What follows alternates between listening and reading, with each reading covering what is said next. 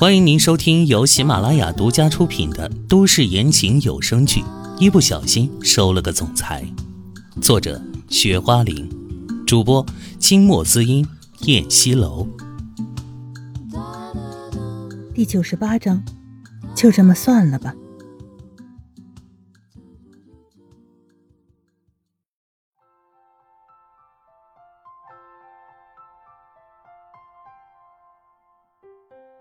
冷冷的睨了那男人一眼，杰米只是面无表情的跟他对视了一眼，但是杰米的内心却与表面不符。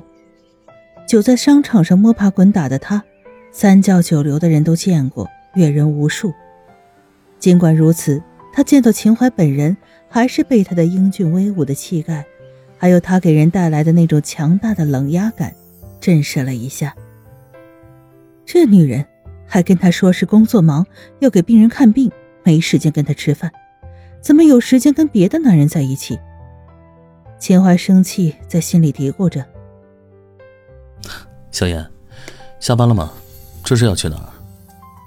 秦淮微笑着看着唐嫣然，伸手去拉她的手，想要在别的男人面前宣示自己的主权。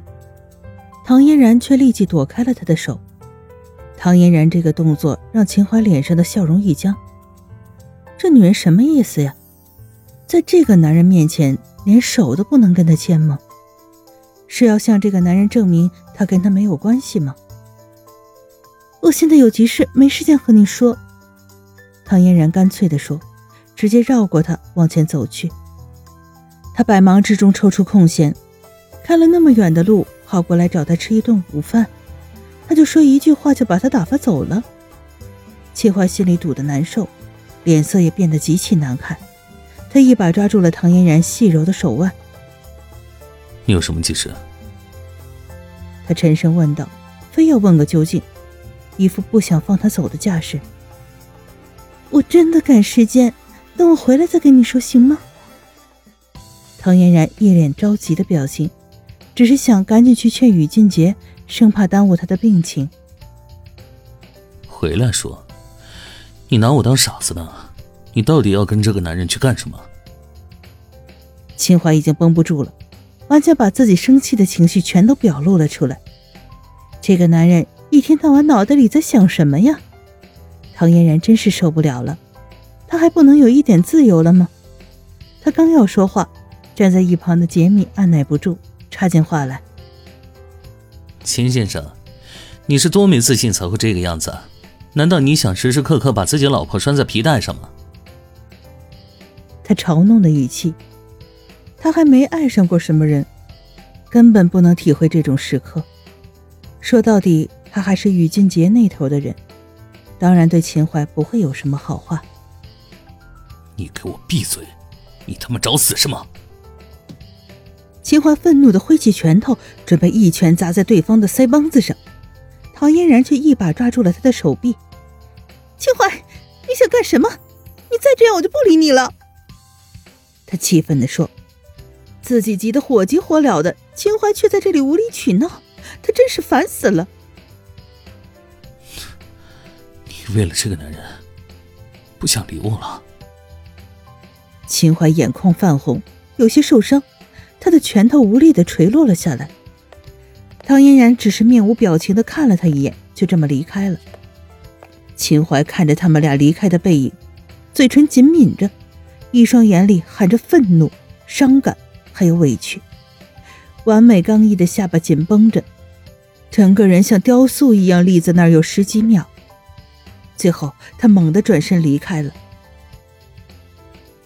唐嫣然跟着杰米来到了宇俊杰的病房前。唐嫣然见到了宇俊杰的家人，宇俊杰的父母，还有他的姐姐、姐夫。宇俊杰的家人对他不计前嫌的到来感到感激，并且对自己儿子对他造成的伤害也感到了愧疚。唐嫣然只是告诉他们，以前的事情都过去了，他只希望宇俊杰好好的闯过这次难关。唐嫣然让助手拿来了宇俊杰身体各项检查报告，他仔仔细细的看了一遍，之后透过偌大的走廊落地窗，唐嫣然看到宇俊杰穿着病号服，静静地躺在床上，他身上已经插满了各种仪器的管子，各种仪器发出了不同的哔哔声，头顶上挂着吊瓶，面色苍白，比起昨天来还要苍白好多倍。那种苍白，像是冬日里落在地上厚厚的白雪，一看就是大限将至，好像在冰冷和绝望中静静的等待消亡。他昨天看见于俊杰的时候，就觉得他有点不对劲儿。他那种脸色和一般人的脸色不一样，苍白的吓人。没想到他是得了这种病，唐嫣然心里难受。他走到门口，打开门走进去。杰米和于俊杰的家人都没进去，只是从外面关上了门，想让唐嫣然和于俊杰好好的说说话，希望唐嫣然可以劝动于俊杰。听到有人进来，戴着氧气罩的于俊杰倏地睁开了眼睛。他等待唐嫣然很久了，看到唐嫣然穿着白大褂，俏脸上满是担心，缓缓地向他走来，他苍白的嘴角勾出了一抹笑容。小云，你还是来看我了，看来你还是在意我的。他虚弱无力的声音，唐嫣然走到了他床边坐下，看着他被病痛折磨的不堪的帅脸，心被什么东西揪紧了。俊杰，既然你现在知道了自己的病情，为什么不接受手术呢？你胃部的那个瘤，现在只是个病灶初期，还没有扩散，只要把那个肿瘤切除了，你的身体就能恢复健康。肿瘤细胞生长的很快。尤其是这样恶性的，你一定要赶紧做决定切除它，这个事情可不能拖呀。他温声的劝道：“我这样的人活着干什么？活着对我来说，本来就是一种痛苦，倒不如死了，也是一种解脱。”他一副生无可恋的样子，失去了心爱的女人。重重的跌倒在地上，爬也爬不起来，他完全没有力气站起来。俊杰，要是你不在了，你父母怎么办？你姐姐怎么办？宇氏集团怎么办？你想过这些吗？唐嫣然激动的情绪说：“当初他一无所有，被当成逃犯，跑到异国他乡，腹中还有孩子。”如此艰难，他都活了下来，并且照顾好了自己的孩子。可是雨俊杰却想要这样轻易的舍弃生命。比起那个当初抛弃他的雨俊杰，他更不喜欢这样软弱的他。